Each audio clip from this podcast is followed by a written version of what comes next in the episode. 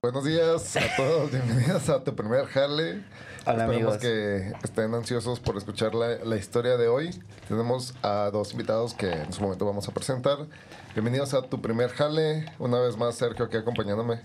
Hola amigos, este, estoy muy contento porque pues no estoy haciendo el audio, ¿eh? Lo está haciendo Elías, Ya aprendió.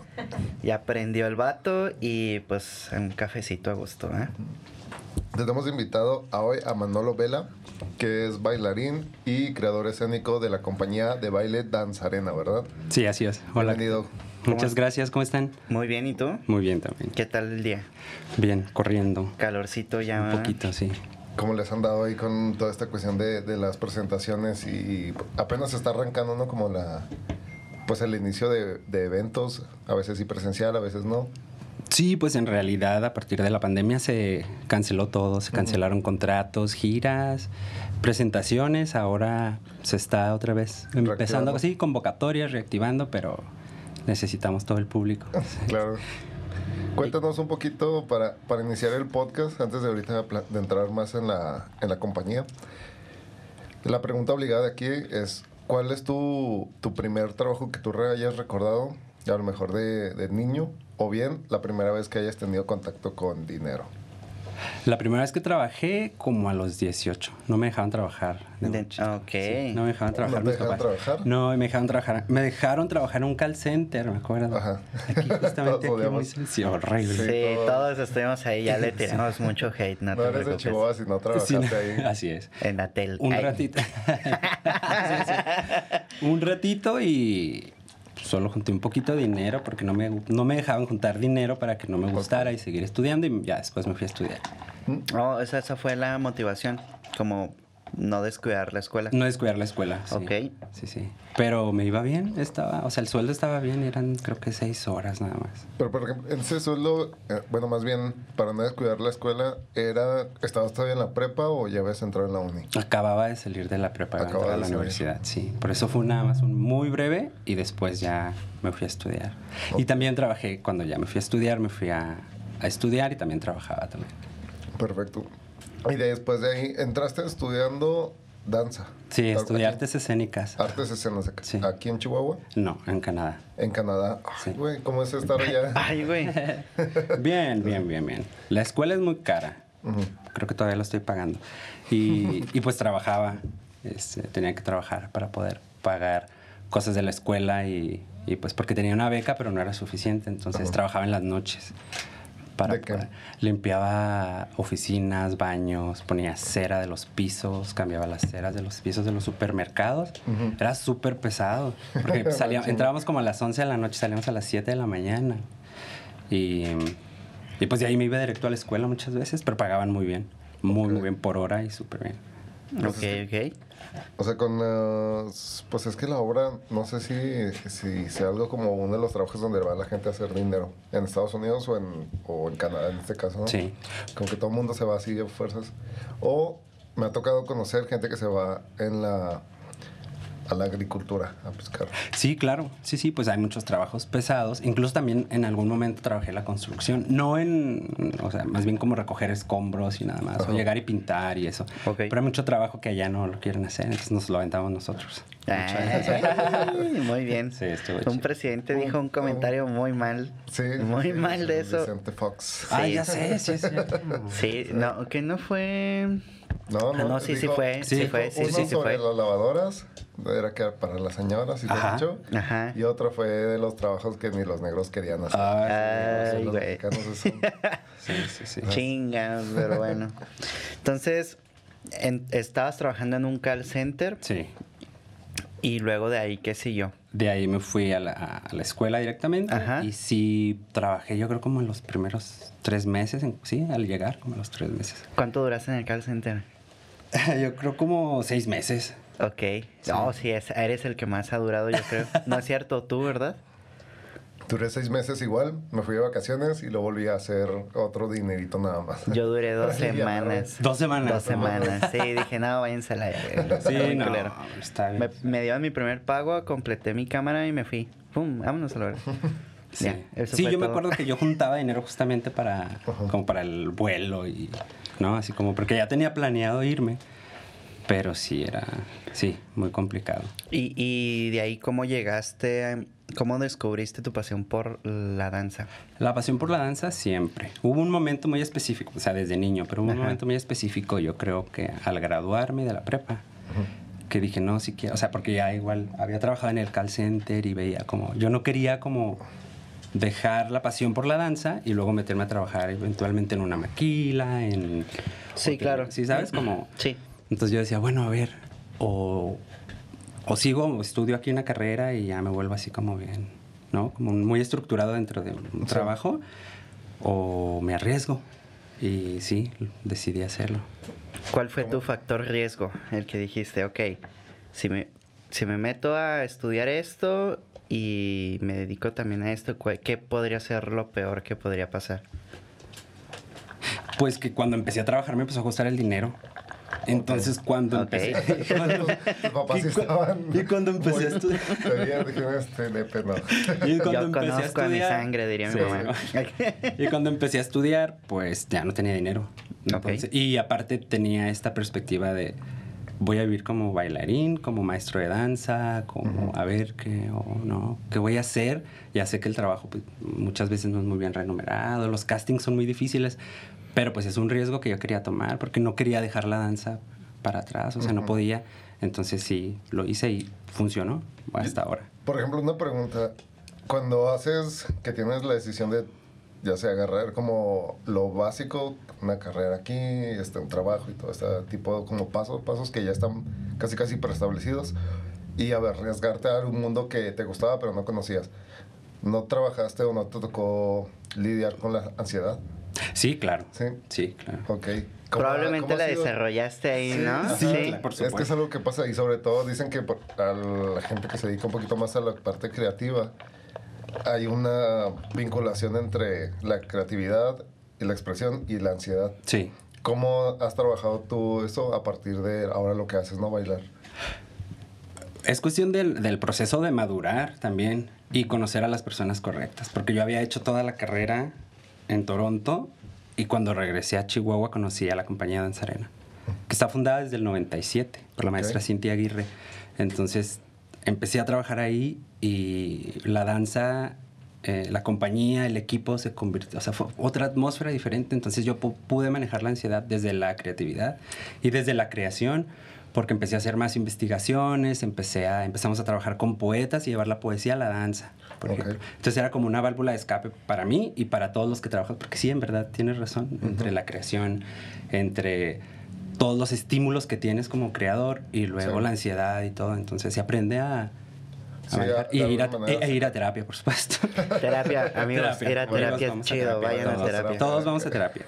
Pero sí es por la, re- realmente Danzarena tiene una atmósfera, la compañía que tiene tantos años y la maestra que tanta experiencia en- en- con tantos maestros que hemos trabajado y, y tantas intervenciones que hemos tenido, colaboraciones, talleres, conferencias, que habla mucho sobre eso también, de no, o sea, no matarte de ansiedad, disfrutarlo, porque al final de cuentas ese es el, esa es la ruta, disfrutarlo. Por, para mí me parece muy, ah, como muy severa la palabra sacrificio, Ujú. ¿no? Es como, Pues ay, es el que- sacrificio por ser artista, por ser en la danza. No, me parece como más humano verlo desde otro sitio de amoroso y cuidarte a ti mismo y no generarte ansiedad por tus procesos creativos. Luego, sobre todo, por ejemplo, el, bueno, el proceso creativo es una cosa, pero también, perdón, el ir Salud. evolucionando o creciendo dentro de tu área, ¿no? O sea, llega un momento donde, ok, estás estudiando danza. Sí. ¿En qué momento dices, voy a, sales y te regresas a México a- a- y entras directamente a Danzarena o todavía estuviste buscando y viendo por qué camino irte? Hice unos castings estando en. Toronto. Y Ok. Hice varios castings y estuve trabajando un tiempo en una compañía allá. Pero es que en verdad yo, re- yo quería regresar a Chihuahua. ¿Recuerdas cuál fue tu primer, como, ya presentación graduado? Sí. Sí, hicimos una puesta en escena de Casa de Muñecas, pero ahí no bailaba, o sea, bailaba muy poco. y en Toronto. Y fue un desastre total, o sea, para mí sí. Fue la primera vez que te enfrentas al público así. Ah, ya, ya, ya, ya, ya. Los nervios y que, que toda la carrera estás como decidido a, sí, claro, ya enfréntenme a lo que sea. Ajá. Y ya está. Con todo. Sí, Sí, y ay, vida. No ansiedad. se crean, ajá, ansiedad, terror, pánico escénico. Ahí descubres muchas cosas que no. Pues que- tus, que le tus tienen- miedos, ¿no? Tus miedos reales que tiene el escenario solamente, no es que estás en el escenario, cambian muchas cosas. Entonces, ensayas y tienes el montaje general y al momento de estar frente al público, me costó mucho trabajo. Sí, el bloqueo. Ujú. Sí, se te olvida todo, se me olvidó la coreografía, lo que tenía que sí, y veía a la gente aparte, o sea, no, Ajá. como que no alcanzaba. ¿Y qué tomaste de eso? O sea, que dijiste, bueno, aprendí esto. Pues realmente apliqué el de ándale. Para eso quería estudiar, o sea, para eso quería estudiar. Ahí está, ahí está, no te rajes. Ya En realidad, sí, o sea, ya no quiero. en realidad, como, bueno, ya estás aquí, o que o sea, cuatro, cinco años de aquí, dije, no, y órale, otra vez a, Sí, pues sí, es... y, y a intentarlo, ¿no? O sea, ya buscaba después que me invitaran a tener más presentaciones y bailar donde sea para enfrentarme a eso. ¿Y cómo es? eh, ¿Hay mucha diferencia entre Canadá y México en cuestión danza? Sí, sí, sí, sí. Sí, mucha. Sí, en, Por- en cuanto a todo, eh, se refiere, digamos, a los apoyos, a... Ajá. Sí, sí, sí, es mucha diferencia. Sí, porque aquí manejan todavía mucho la cuestión, por ejemplo, de danza folclórica, ¿no? Y cosas así. Que a mí, por ejemplo, desde que estuve en la escuela, en, en todas las escuelas había, había un grupo de danza folclórica. Primaria, secundaria, preparatoria y hasta en la universidad. Entonces yo siento que la danza contemporánea y todos esos shows está como un poquito más hacia la orilla aquí. Entonces, no sé cómo lidian con eso. O sea, si cada vez es más difícil o, o qué es lo que están haciendo como para decir, también existe esto. Yo pienso que ya abrimos camino. Yo tengo en Danzarena ya más de 10 años. 10 años. Sí, entonces hemos trabajado, o sea, el trabajo, mucho, tra- mucho jale realmente. O sea, nosotros hemos vinculado Jale. El comercial, güey. Nosotros hemos vinculado, o sea, hemos traído talleristas, trajimos un- el Gaga en Toolbox y hemos traído gente de Brasil, Alemania, hicimos un taller intercultural de artes vivas, trajimos gente de otros países, vincular, crear, este, sí, vaya, crear vínculos con otras bailarines, otros artistas para apoyarnos, porque creo que Danzarena ha generado una ruta muy interesante en cuanto a, si hay un taller, nosotros es porque nosotros hemos estado al pie ahí traerlos y no dejarlo caer, la permanencia y la continuidad. Porque mucha gente baila, sí, estoy de acuerdo, mucho folclórico y todo, pero hay mucha danza contemporánea. Y la danza contemporánea en Chihuahua es muy buena. Hay grandes maestras, hay grandes maestros, hay, hay gente muy joven, muy, muy joven, que se la está rifando bien machín. Y Danzarena en realidad es que ha tenido muchos trabajos en Europa, aquí, pero es generar rutas y tener, el, o sea, ir conociendo gente. Porque si no, sí se apaga, ¿eh? O sea, si no, sí se Sí, va. claro. Y, y- y da- y dar funciones y dar funciones, aunque vaya una persona, bueno, no importa. ¿Cómo es el proceso de traer un tallerista de fuera del país? Eh, en mi experiencia trabajando con Danzarena, la maestra Cintia Aguirre, que es quien ha viajado más, incluso, Ajá. con- tiene más contactos, es contactar. Si ya vieron tu trabajo, es que chido. Si no, se los enseñas. Siempre tenemos un dossier, un rider, un video, un promo reel, lo que sea, para Sí. que se les antoje. Fotos, este, música, música original. Y los vamos envolviendo y nos vamos haciendo cuates. Ok. Compas realmente. Y vienes para acá, no sé si, si, si es, vienen, por ejemplo, cuando vino Ángela Schubert de Alemania, pues también, ¿no? ¿Cómo no la traemos de allá? Si pedimos apoyo por aquí, Secretaría de Cultura, apoyo por acá, intervenciones con otros artistas, o sea, hay que picarle. Sí. Es una chinga. Sí, Por sí, me Dios, que es- imagino. o sea, Sí, sí, sí. es, parece como de, bueno, se trajeron a, no sé, ¿cuándo fue el Gaga en Toolbox también? También, o sea, traerlos. No es así como de, Oli, vienes. A ver, trae lana. O sea, con que los traes y los regresas a su casa. Aparte, re- los regresas a su casa sanos y salvos. Y, el- y a muchos talleres son gratis, otros tienen costo, pero así creando y se hacemos cuates, así. Sí, o sea, es, pues, lo traes de otra parte del mundo. O sea, es como que no es gratis. O Sí, sea, sí claro. es complicado. Pero también esto, ¿no? O sea, generar estos puentes y crear. Después, este bailarín le gustó, bueno, te recomienda a alguien más y que alguien más te puede decir, bueno, pues te dono mi trabajo y viene, viene a gratis, ¿no? Ah. Está chido. Y por ejemplo, a ti te ha tocado ya estar fuera también del país. Pues he trabajado en, pues cuando trabajaba en Toronto, pero sí. Pero por ejemplo, de Danzarena, que a partir de buscas? De Danzarena solo he tenido giras aquí en el Ajá, país. Ajá. ok. ¿Y cómo son, por ejemplo, en este caso, las giras de, de bailarines? Por ejemplo, Sergio tiene experiencia Con giras musicales. Con músicos. Ajá. En los Entonces, Switch. No, o Ah, sea, pues, es que a mí me tocaba eh, acompañar proyectos musicales de gira, ¿no? Entonces yo iba documentando. Entonces, del lado, por ejemplo, de danza, eh, realmente no sé cómo es, porque me imagino que van a presentaciones o con Sí. artistas, ¿no? Inclusive, pero sí es como otro mundillo por ahí. Sí, tienen esa, ¿verdad, Andrea? Tienen como esa idea de nosotros, de los bailarines. Me Ajá. acuerdo cuando hacíamos las giras del Fitch, Ajá. que son como caravanas, entonces van músicos, Sí. va teatro, música y, Ajá, y y danza. Entonces me acuerdo que todos se acoplaban así, y a los de danza nos veían así como si estuviéramos todo el tiempo en pose, ¿no? y yo, ay, no quieren ser mis amigos. Ay. No, así, sí me acoplo chido, en serio. Entonces, pero igual, o sea, se genera la dinámica, por supuesto. Si es una gira, pues nos ponemos a entrenar, a calentar donde sea, a ensayar donde sea. O sea, hemos tenido giras así de los Fitch, por ejemplo, donde no hay donde ensayar y estamos en una jardinera, digamos, estamos en un jardín poniendo la pierna arriba de una jardinera, estirando y, ¿sabes? O haciendo todo lo que tenemos que hacer de clase y luego ensayar y hacer, sacar el producto, sacar el trabajo, la Ujú, coreografía. ujú. Pero en cuanto a giras, pues sí, tenemos, o sea, está chido. ¿Cuánto, cuánto dura una gira ¿O cuál ha sido la más larga que te, te ha tocado? Yo creo con Andy. La del Fitch, de hace como tres años, que fue las fueron dos semanas. Y que fue la sierra. Ok. Ya eran caravanas del Fitch. Y pues durábamos como una semana más o menos. Y era bailar en un lugar, dormir y luego al día siguiente a otra y carretera. Ajá. También eso, ¿no? Estaba entumido así en el camión y luego al día siguiente. lo- Eh, eso al día lo- siguiente, órale a bailar, ¿no? Eso sí lo, lo Eso comparten todos. O sea, a mí me ha tocado giras de que literal es una van, una astro, y van como nueve güeyes, una batería, instrumentos, vas así y tienes que ir Sí, sí. ocho o nueve horas así. Entonces- Nosotros esa vez tuvimos un autobús y estuvo chido porque Ay, éramos chido. pocos, cabíamos. Ajá. Pero una vez en una gira también en un Fitch íbamos en una van Ajá. y me acuerdo que había títeres y los títeres eran gigantes y yo traía un títere aquí, un pájaro aquí, así, co- con, seguida del chofer, así con el, con el chofer y un chingo de... Así en una van y éramos como 15, o sea... A, a mí en las giras se me hacía bien chido manejar porque era como que eras el que traía más espacio siempre. Sí, claro. Entonces era como que Más ah, podías ir así, no, no había problema. Sí, sí, sí. Sí, está, feo, amigos. Pero está muy chida la experiencia de las giras. Sí. Porque conoces mucha gente y Así es. aparte te vas empapando de lo que se, se hace en cierto lugar, ¿no? O sea, por ejemplo, no sé, llegas a ir a, a Monterrey, un ejemplo, ¿no? Entonces ahí ves cómo está la movida de la escena en Monterrey Claro. y, y ahí te vas empapando y haciendo contactos y amigos. Sí, y- terminas haciendo cuates y compartes, ¿no? Compartes, um, no sé, te- si es- ya estamos en redes sociales, compartes desde un PDF hasta un em- video de una investigación de danza o algo y te vas nutriendo mutuamente, sí. A mí me gusta mucho hacer un jale en equipo. Sí. O sea, con otros bailarines de todo el país de donde se dejen, realmente. Está chido.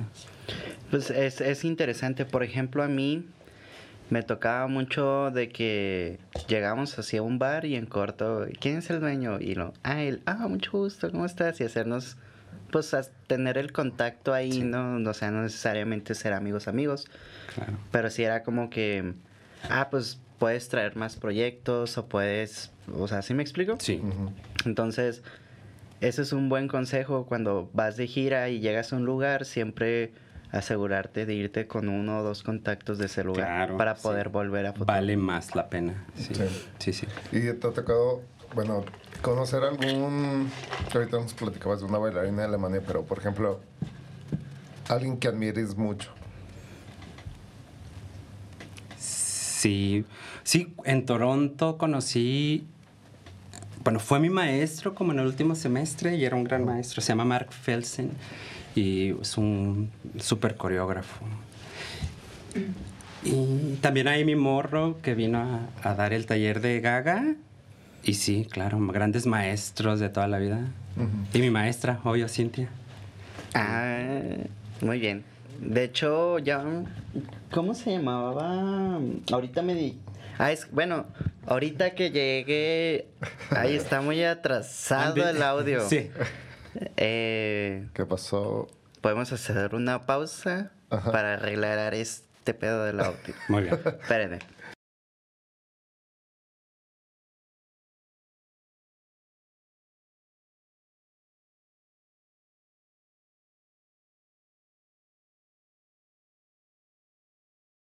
Y bueno, este, después de esa interrupción divina, este, bueno, continuamos con, con nuestra plática. Estamos hablando un poco sobre la cuestión de las giras en las danzas. Sí.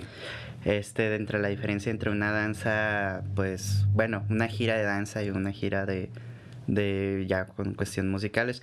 Mencionabas que trajeron un tallerista que dio un taller de gaga. ¿Cómo es eso? Platícanos un poco la experiencia de, de ver eso de cerca. Sí, la verdad. Fue, yo creo, una de las mejores experiencias que ha tenido aquí también en Chihuahua, porque es difícil traer a, a gente Pues- del Gaga en Toolbox, que es de, de Ojat Najarín, y una de las bailarinas. Se hizo una vinculación con Intrigosa, con Ariadne Barrios, que también nos ayudó a, a hacer todo el proceso de traer el taller. Y se sumaron todos los bailarines. Y pues es una gran experiencia porque realmente estos bailarines que radican más entre Nueva York, ¿no? Alemania, que es más, hay más danza, más danza contemporánea, mucha gente se nutrió de, de ese taller. Y, y así han venido también de Alemania, Brasil, Ciudad de México, eh, Países Bajos. Y aquí se... ¿Dó- ¿Dónde está más, o sea, es más fuerte la cuestión de la danza contemporánea en el mundo? Hablando ya del globo. Sí, un referente. Un Ajá. referente. Yo creo Nueva York. Nueva York. Yo creo Nueva York. Sí, pues sí me imagino Sí. un poco. Pero es que en realidad, o sea, algo comentabas como de que la danza a lo mejor se veía como un poco así, ¿no? Que, que veías más folclórico. pues, Ajá, bueno, al menos aquí en, en la zona de en la zona Chihuahua, de Chihuahua. este sí es más común cuando hablan de danza. Mucha- muchas personas piensan, sí. se van directamente al folclórico. Yo, siempre, yo siempre tengo esta como eh, costumbre, pues, o, o como esta, así, de, invitar a la gente a que si la mirada está un poco más allá. O sea, no es necesario voltear hacia atrás. Y está la danza contemporánea. Y hay gente bien talentosa en Chihuahua, en verdad. Que, y gente muy joven que está empezando y que, está, que tiene la consigna de mostrar la danza contemporánea. También la danza, pues digo, toda la danza, en verdad. Toda. Cualquier expresión dancística. Pero creo que la danza contemporánea ha crecido mucho aquí en Chihuahua. Una, una duda respecto a la danza contemporánea, porque tengo entendido que es algo, pues no, no que sea improvisado, inclusive yo creo que tiene, hacen, arman coreografías y todo este show, pero ¿cómo nace la idea de crear una coreografía tal cual? ¿Qué es lo que, O cómo sea, ¿cuál es la expresión eh, física Sí, de la por, danza? Por ejemplo, digamos, tú tienes 10 o un poquito más de años bailando, ¿no? Siempre contemporáneo. Actualmente te toca a lo mejor recibir a, a nuevas generaciones, jóvenes y todo ese show.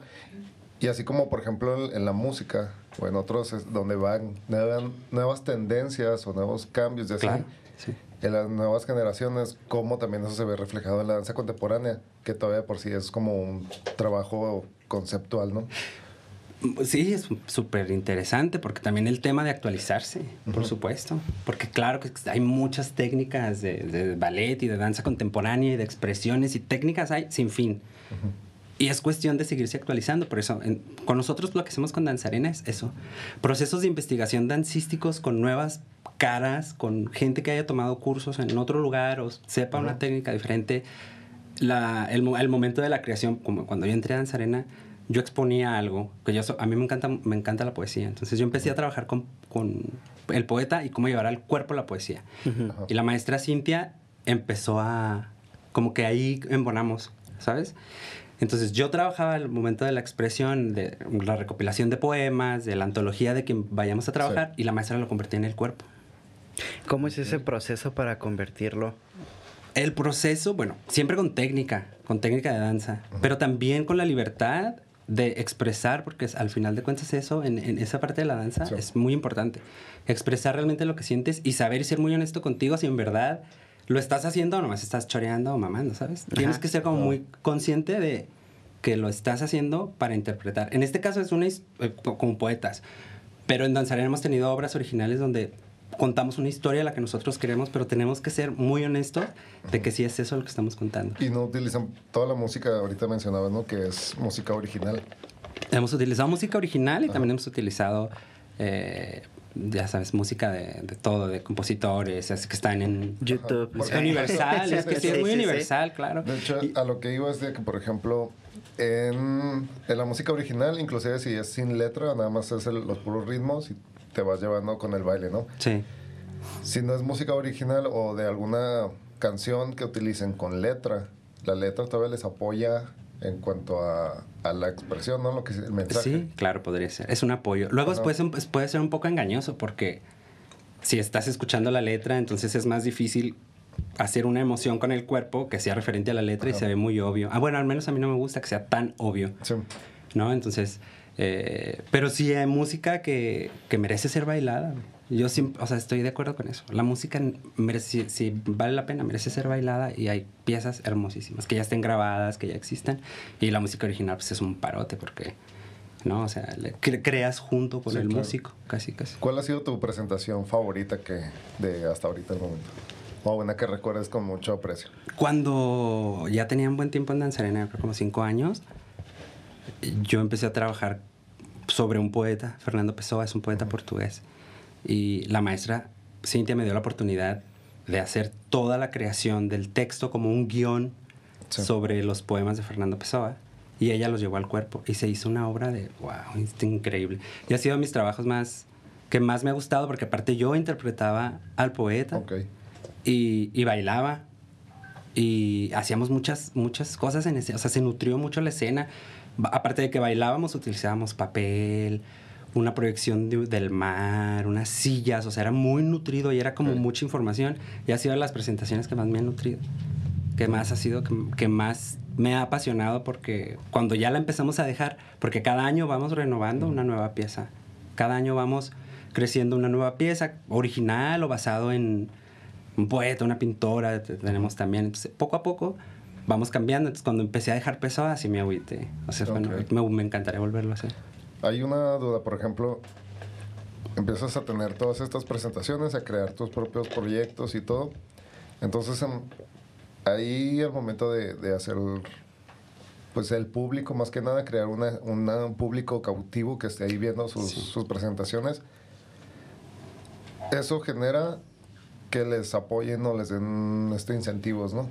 O prácticamente cómo le hacen, para, por ejemplo, para que se desarrolle o se pueda vivir de la danza. También otra vez yo creo que generar esta generar cuates. Por ejemplo, hemos tenido, claro, por los. Festival Internacional, Nelly Campobello, hemos tenido red de teatros que ahora hace poco la Secretaría de Cultura lo impuso. Pero también colaboraciones con Teatro Bárbaro y que nos da temporada, ¿no? Ujú. Vénganse un mes, vénganse dos meses, los miércoles escénicos de danza con Ok. Teatro Bárbaro. Teatro Bárbaro, Y súper- saludos.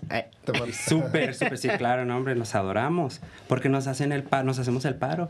Y en, y en Teatro Bárbaro hemos tenido súper funciones antes de la pandemia. En Danzarena también es un espacio cultural independiente. Danzarena también pueden presentar sus trabajos.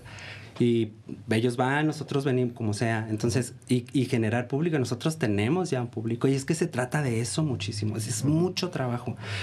Seguirle dando a la gente que le gustó lo que viste, seguirle dando lo, lo mismo, pero o sea, seguir siendo vigente en la danza y darle otra creación y algo que le guste y que porque sí es difícil, o sea, se te pueden ir en cualquier Y momento. con los procesos, bueno, más bien con los bloqueos creativos, porque todo el mundo tiene. ¿Qué pasa, por ejemplo, si tienes, digamos, ya ahorita en la actualidad, bueno, independientemente de la pandemia, pero tienes todo un año de planeación de que tal presentación, tal esto, tal aquí, tal baile, y vas ensayando. No sé si pasa en la danza, pero por ejemplo, en otras profesiones así, hay bloqueos donde sí estoy haciéndolo a lo mejor un sistemático o, ya repetí tantas veces esto que ya no lo siento, ¿no? Ya no lo, ya tengo esta cuestión de feeling que, que pierdo, de agarrarle, vol- volver a agarrarle el gusto. Entonces, ¿cómo manejas todos esos bloqueos? O no sé si Es que sí, claro, sí. En mí, en mí nada más. Ajá. eso yo. La danza es muy honesta y es muy honesta con el cuerpo, entonces el cuerpo te lo dice. Si estás bailando enojado, bloqueado, nomás lo estás haciendo por Ajá. hacer, tu cuerpo te lo, te lo, te lo hace saber. Es como de, "Ch, mejor no lo hagas. O sea, no, tienes por qué hacerlo. Sí. Entonces, mm, yo he tenido momentos de, a ver, no voy a bailar por un mes, no voy a bailar Ajá. por 15 días, voy a hacer otra cosa completamente para ver si me renuevo y, y ese bloqueo se va. Porque luego son tantos trabajos. Hemos tenido giras, Sí, presentaciones. el cuerpo se cansa, o sea, a fin de cuentas también. Sí, y tu cuerpo te lo dice, o sea, el cuerpo, es, el cuerpo es muy sabio, entonces el cuerpo te reconoce si estás entrenando de mala, si estás ensayando, si la coreografía te vale, o sea, si- o, si, o si nada más estás ba- bailando por bailar, por estar ahí, ¿no? Y tu cuerpo te lo dice, entonces, no, o sea, así no, yo prefiero irme, prefiero relajarme un rato, Descansar. descansar, sí. Un buen life hack para danzantes. Sí. Sí, pues Sí, a mí me sí. funciona, sí, y me pongo a ver cualquier tontería en la tele, o sea, me desconecto completamente, y mi cuerpo, y, y como lo que me dé la gana, ¿no? Y, y pisteo, o sea, no es como que cuando estoy muy entrenando es como totalmente... Rígido. Sí, Ajá. claro, como que tengo más disciplina. Entonces sí necesito momentos de, de esparcimiento, un poquito, no lejos de la danza, pero sí relajarme y luego ya regreso con bien. Muy bien. Este, antes de irnos, eh, porque viene otra invitada también. Este, algo que quieras decirle a los jóvenes que a lo mejor mm, no, no han pasado la barrera del miedo y se han atrevido a, a salir a danzar. Bueno, sí, que, que se arriesguen. La verdad es que yo siento que con, conmigo, o sea, mi generación de, de, bailarines, sí estaba un poquito más difícil. Sí estaba un poquito más difícil. Éramos, aparte éramos pocos hombres. Entonces, no me daban como mucha credibilidad. Y ahora, yo que ya estoy desde otro sitio, o sea, ya que tengo más años, Sí. a mí me encantaría apoyar a quien sea. Y que me o sea, y hacernos amigos y trabajar juntos y, ¿sabes? Siempre, o sea, pero ahora es más fácil. Ahora arriesgarse es dar el paso. Así pelado, o sea, dar el paso y ya vemos quienes ya transitamos todo ese camino y nos jodimos, o sea, que fue mucha, mucha chinga. ah, Está padre que ahora yo pueda abrazar a alguien y decir, o sea, agarrar a alguien y decirle, aquí yo te ayudo, yo te apoyo. No dures tanto. O sea, también ayuda a cuando tienes así como que alguien que te vaya educando o te vaya dando orientación más que nada. Sí. También reduce los tiempos de crecimiento. Claro, yo tuve, o sea, yo tuve, yo tuve muchos, muchos maestros, ¿no? Pero te digo, yo eran, tuve muchos maestros, pero al final de cuentas ahora somos más. Entonces hay chavitos que sí, que tienen mucho talento, que se lancen y, y que estudien y que investiguen, ¿no? O sea, porque hay mucha gente que es muy talentosa, baila increíble y todo, pero es muy importante tener la punta de lanza que es estudiar, investigar, crear vínculos con gente diferente, que Chihuahua, si es pequeño, se expandan, conozcan gente, este, aunque no los conozcan en personas, pero ya ves que todo ahora por Zoom. Yo ahora en la pandemia tuve conferencias, este, ponencias, estuve en talleres ahí en la sala bailando y que aprovechen todo, lo- porque antes no había internet, o sea, cuando a mí Sí. me tocó ni Facebook existía cuando estaba en la escuela. Lo que marcabas al, al modem para que... Eh, sí, sí, sí, y ahora todos, o sea, ahora todo tienes tanto acceso a, todo que está bien fácil hacer cuates que te nutran, que te ayuden, y más en la danza, que te den consejos, y está más fácil. O sea, vemos, habemos gente de las artes que estamos listos para que vengan nuevas generaciones en lugar de rechazarlas, no como crezcan, o sea, sigan para que la danza crezca. Perfecto. Pues qué placer tenerte aquí en, en tu primer jale. Esperemos que igual en otra ocasión vengas y nos cuentes un poquito más sobre proyectos nuevos. Sí, muy Este, tus redes o cómo se encuentra la danzarena. Sí. Nos pueden encontrar en Danzarena. En redes sociales estamos en Instagram, igual, Danzarena. Y Facebook, Danzarena también. Tenemos un blog también que subimos actualizaciones de procesos de investigación. Y mis redes también, Manolo Vela. Y pues que nos sigan, porque justamente esperemos que pase ya rápido todo esto de la pandemia. Pero nosotros seguimos trabajando. Nosotros durante la pandemia no nos detuvimos absolutamente para nada. Cada quien en su casa. Pero tenemos nuevos proyectos, nuevos montajes, eh, tenemos clases, clases en línea, tenemos convocatorias, giras, o sea, con no, no nos podemos echar para atrás, porque en, en la pandemia seguimos trabajando. Entonces, síganos ahí para que sigan, eh, que observen también con, con Manifiesta, también, que es un colectivo que también viene bien grande de danza, con Said Franco, María, Danelia, este, la, la misma maestra Cintia Aguirre. O sea, mucha gente de danza que realmente no se ha rajado, porque sí la danza, o sea, es como, sí, ahí vamos, ahí vamos, pero estamos creando un gran equipo y una gran familia y la pandemia no nos va a detener y ahí vamos ya mejor. Entonces síganos para que vean todas las actualizaciones que tenemos. Muy bien. Bueno, Bueno. pues gracias por estar aquí, Manolo Vela, Gracias a bailarín ustedes. y este creador escénico de Danzarena, ¿verdad? Muchas gracias. Bueno. Bueno, continuamos ahorita. Tenemos otra invitada más de esta compañía y Vamos Después al- de, al es- intro. de esta cortinilla chida. Sí. Bueno.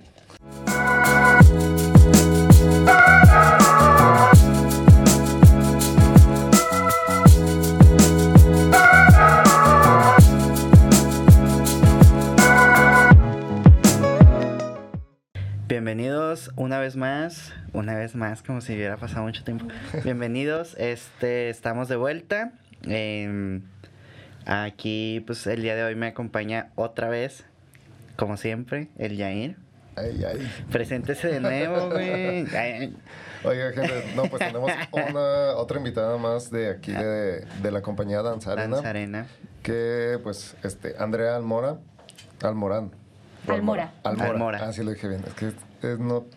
Tengo un problema con los apellidos Ah, nuevos. Almora. ¿Por qué no te eh, apellidas López como este? Ay, nadie se apellida López en México, ¿eh? No te creas. Oye, este, Andrea Almora, bailarina y también creadora escénica de Danzarena. ¿Cómo te encuentras? Bien, bien, bien, todo tranquilo. ¿Y ustedes qué onda? Chido. Ay, ya cafecito y todo, ya, ya empezamos bien el, el, el día. El día, ya es mediodía. Ya es mediodía, ya se fue el día. No, no, Dios santo. Como ahorita estamos haciendo la- las mismas preguntas también a, a tu compañero Manolo. El primer recuerdo que tú tengas acerca de tu primer trabajo o algo que te hayan remunerado. Eh, híjole, nada que ver con la danza, ¿eh? Eh, Sí, no, no importa. Es lo interesante, de hecho.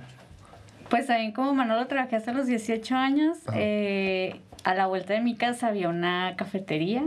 Ok. Y este, y ahí, ahí empecé a trabajar. En una cafetería. Ujú. Ok, ok. O sea, por ejemplo, bueno, a mí me ha tocado ver que en, en las cafeterías a veces se da como un espacio para gente relacionada al arte, o sea, escritores, músicos, Poetas. poetas, fotógrafos, o sea, todo el mundo es como que el café y vamos ahí a, a platicar acerca de nuestras creaciones. ¿Tuviste tu contacto con ese tipo de gente? No, fíjate, nada que ver. O sea, era una, no era un café como Una tal, era cafetería. una cafetería donde servían comida. Ah, ok, Sí, así, un lonchecito. y- Entonces, nada que ver, o sea, fue literal de que pasaba a diario y un día pedí trabajo porque ya lo necesitaba urgentemente. Eh, ¿Estabas entrando a la escuela en ese proceso? Estaba, no, en ese momento no estaba estudiando, sí Ok. dejé pasar un buen ratillo desde que salí de la preparatoria hasta volver a entrar a la universidad. Ok, ¿y qué fue lo que estudiaste? Estudié en una preparatoria de artes y humanidades, este, ahí sí fue mm, pues lo básico de una preparatoria y aparte danza, ¿no? Y ese momento, o sea, por ejemplo, estudiar fue lo que te llevó ya una vez a incursionar a- a- al baile tal cual. O sea, tus después de haber trabajado en la cafetería, ¿tuviste otros procesos o de repente fue ya directamente lo que te gusta? Eh, pues yo tengo bailando desde los cuatro años, o sea, no, no, empecé ahí. ¿Cómo? O sea, ¿Qué? Desde los cuatro años. A ver, otra vez, remontémonos. Regresémonos. Desde los cuatro años estás bailando. ¿Qué bailabas en ese entonces? Bueno, ah, aquí en la Independencia había una academia de ballet de una maestra de Rumania, Ajá. muy joven, que se llamaba Georgina, no me acuerdo de su apellido. Este, y también, o sea, como vivo en el sector, pasaba por ahí mi mamá conmigo bien chiquitita y yo le decía que quería bailar ballet, ¿no? Veía a las niñas así con sus falitas y todo, yo también quería ¿Cómo- cómo ir, ¿no? se, se llaman tutú, ¿eh? Tutú. Entonces ya fue cuando un día entramos a una clasecita de esas que dan muestra y me quedé. Entonces estuve ahí bailando un tiempito eh, de niña.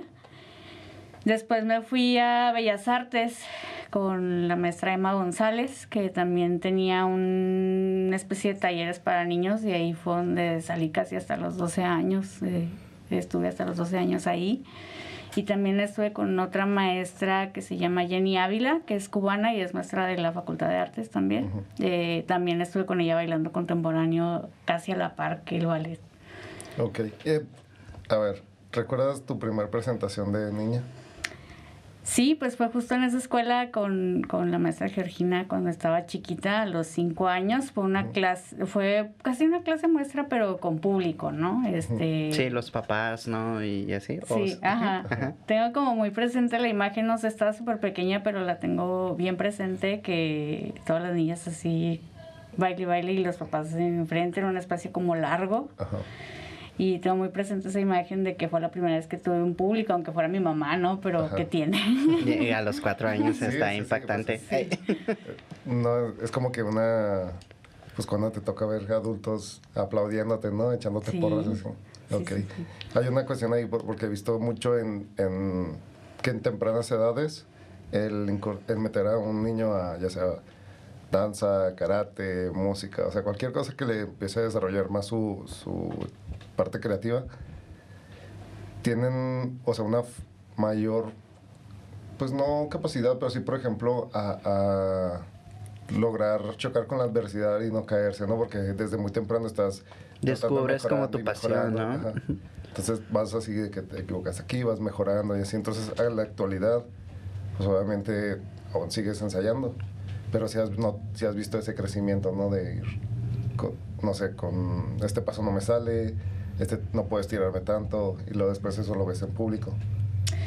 Sí, pues fíjate que mm, yo creo que en cuestión de educación y de pensamiento lo que me ha dado la danza es ser bien tolerante y bien perseverante. O sea, si algo no sale, pues otra vez y otra vez y hasta que salga, ¿no? Y yo soy bien terca.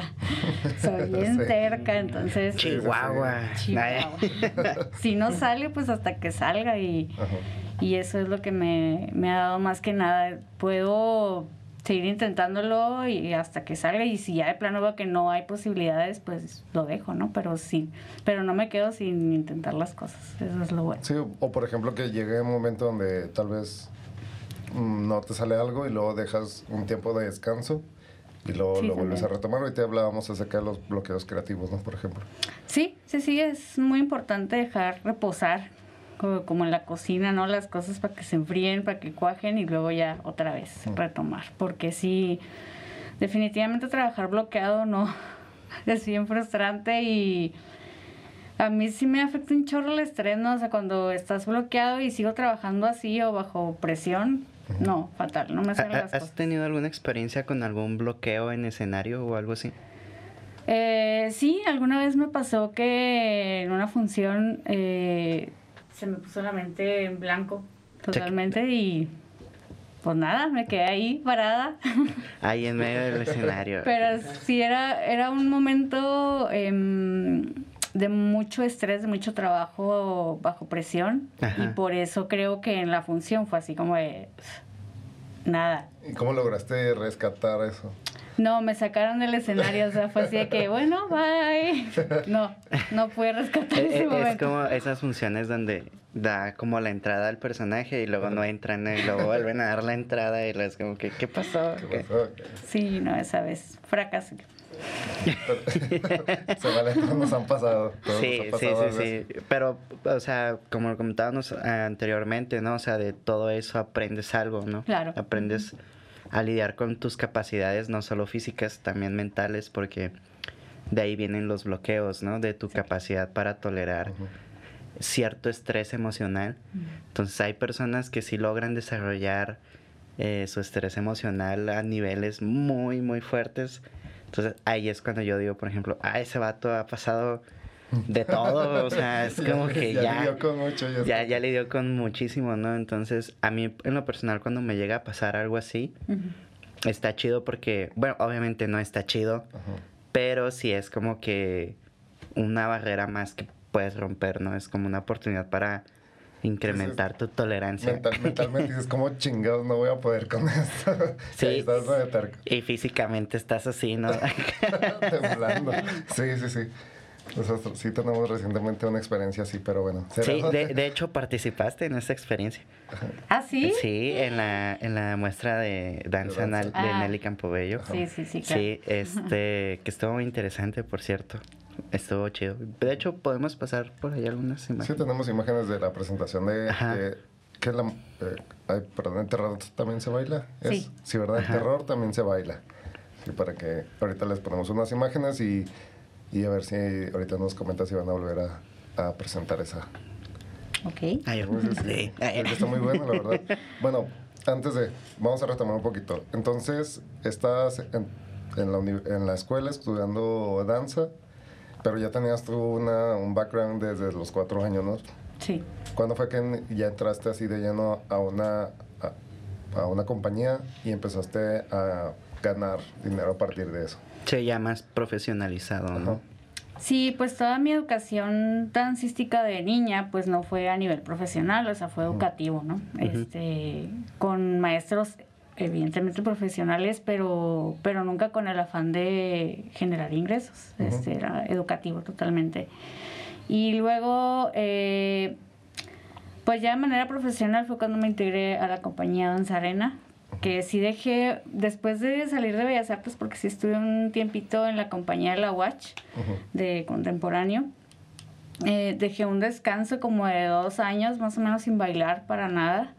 Fue así como, no que estuviera cansada, pero como que yo sentía que necesitaba ese tiempo, ¿no? Este, entonces, después de ese tiempo, como de mucha reflexión, fue que dije, yo necesito estar en un grupo, o sea, pertenecer a una agrupación que se dedique 100% a la danza.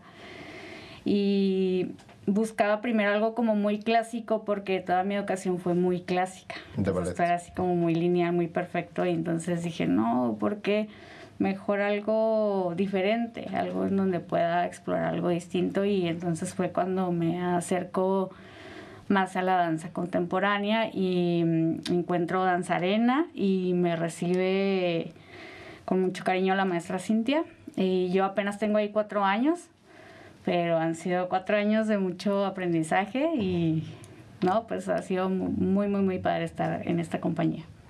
Recientemente, este, ¿qué es lo que han estado haciendo desde la compañía para poder mantenerse y estar vigentes? Eh, pues como decía ahorita Manu, este, siempre hemos estado eh, trabajando en las convocatorias que se abren, ¿no? Para los artistas, eh, para los bailarines. Y afortunadamente hemos acertado con eso porque ha sido mucha investigación, mucho trabajo eh, duro para que los proyectos peguen. Eh, eso es, mm, ser artista es como de resistencia, ¿no? Mm, estar insistiendo, insistiendo hasta que pega algo. Ahorita comentaban de que cómo le hacemos para vivir nosotros. La verdad es que de ser artista y ser bailarín no te da, o sea, no te da para vivir. Para vivir no, En Chihuahua. en Chihuahua. Ok. Ok. Pero, mm, no sé, es, es ser muy perseverante y tenerle realmente amor a lo que haces. No, no de que siempre hagas cosas por amor al arte, ¿no? Vas a tener tus recompensas, por supuesto, pero no es algo que con lo que se pueda vivir de Sí. lleno. al De 100%. hecho, inclusive, pues, a veces se recomienda que no, no estés pensando directamente en que llegue el dinero, ¿no? Y que te paguen y que vivas de eso. Simplemente con el tiempo, como lo decías, ¿no? La experiencia, con el tiempo te van llegando, ¿no? Las Ajá. recompensas. O hacer, hay, hay, hay artistas que hacen dinero para hacer arte, ¿no? O sea, o sea, voltear como ese cassette también podría funcionar. Bueno, hay, sí. O Eh, sea, sí es que ejemplo- sí hay tiempos buenos, ¿no? Sí, claro, porque pues hay, hay festivales y hay oportunidades, ¿no? Pero sí se entiende un poquito la cuestión, este, pues de la zona. de- eh, son temas ahí un poquillo eh, adversos a, pero. Eh, la pregunta también, bueno, al menos yo una pregunta que me gustaría hacerles es, ahora con la cuestión pandémica, que sí, pues todo el mundo también está haciendo talleres, todo el mundo se está llevándose al, al lado virtual, ¿no? Pero realmente cómo lidian con, con esa presión social, porque hacerlo físicamente es, es difícil y más virtual, ¿no? O sea, virtual es como aún más, llevar a otro nivel de complejidad. ¿Cómo han lidia, cómo han sobrellevado todo eso? Mm, pues aún estamos vivos. Ay, excelente respuesta. Ay, No te creas. Este, pues sí es bien complicado porque sobre todo con las artes escénicas que todo es así de que cuerpo a cuerpo, eh, ahora es cuerpo computadora, cuerpo celular, o sea, es, Sí, o sea, Es estamos algo- hablando también de que son artes que tampoco están tan diseñadas como para grabarse o... Ajá, No. entonces es... Pues es un choque súper estresante, ¿no? sí, sí fue un cambio radical y creo que, bueno, en el caso de Danzarena, creo que todos pasamos por eso de que llegamos a un punto en el que ya estamos hartos de Zoom, hartos de Meet, hartos de todo eso, ya no. Este, incluso tuvimos una pausa en las clases en línea porque de verdad todos estábamos hartos y de que en la casa tienes un montón de interrupciones, ¿no? De que el perro, el hijo, la mamá, todo el mundo hable y hable justo cuando estás en la sesión y no, o que tiras todo porque das la pierna acá y no. Entonces, eh, es un proceso de adaptación también muy fuerte.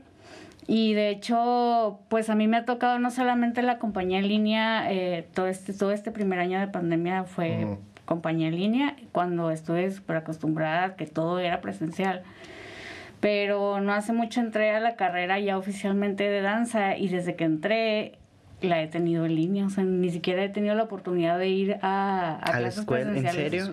Uy. Porque no, pues no, la pandemia no nos deja, entonces como la escuela yo creo que será lo último que se va a activar eh, pues no, ahí estoy en la casa todavía estudiando.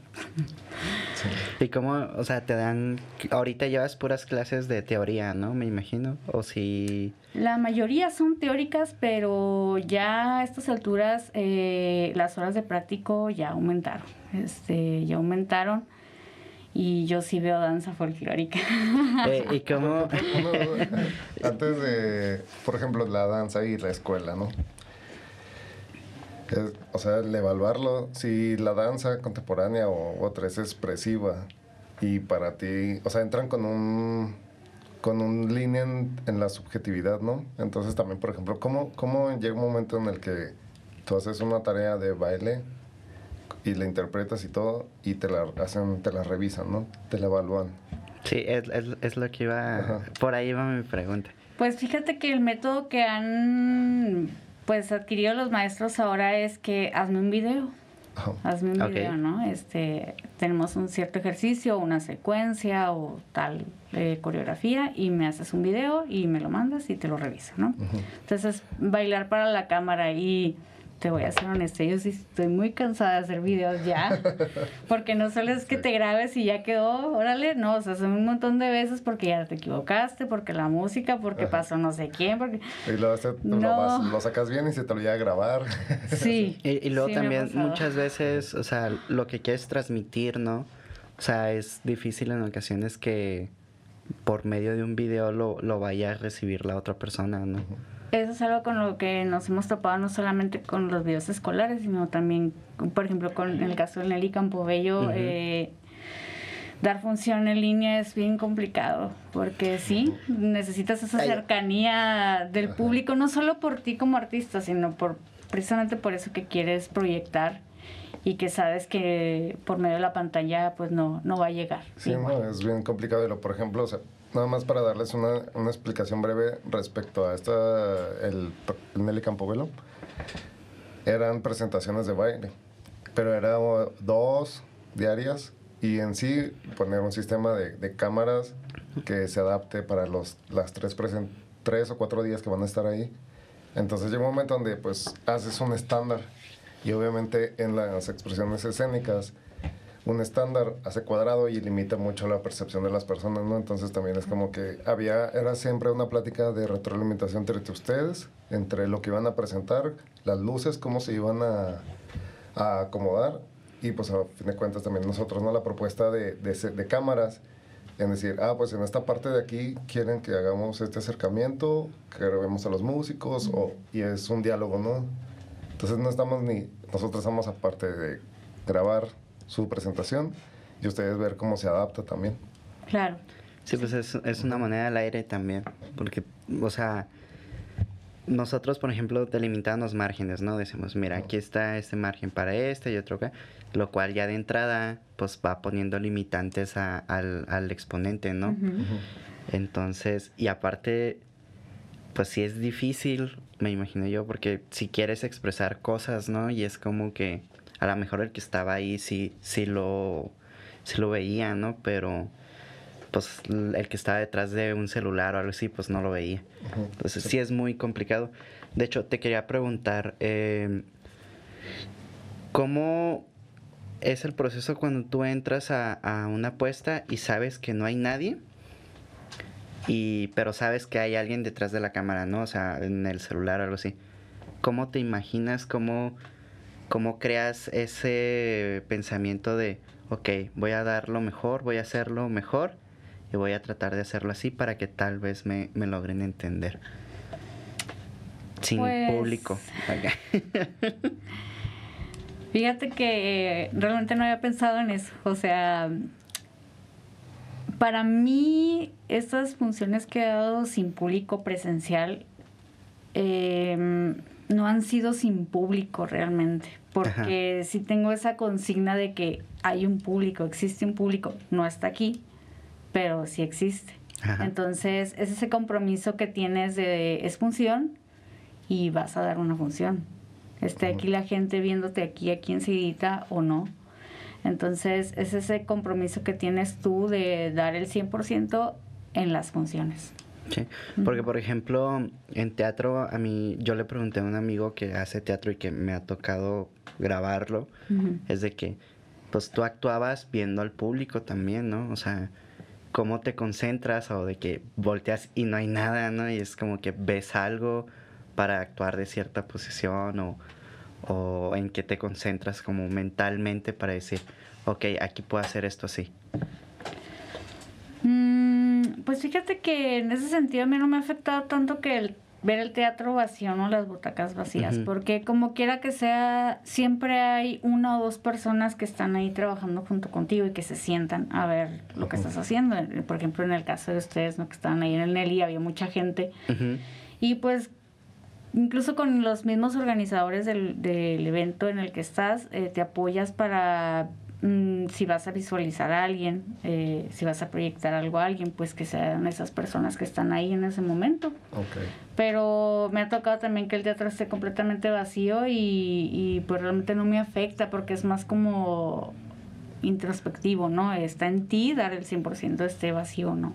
Ok, muy bien. ¿eh? Bueno, este, ya para, que se- para concluir este, esta parte de- del capítulo, me gustaría, por ejemplo, que nos contaras acerca de alguna presentación que te haya gustado mucho en los cuatro años que tienes en, en Danzarena. Eh, yo cuando me integré estaban preparando una obra que se llama Remedios para el Corazón, que está basada en, en pinturas de la eh, pintora Remedios Varo.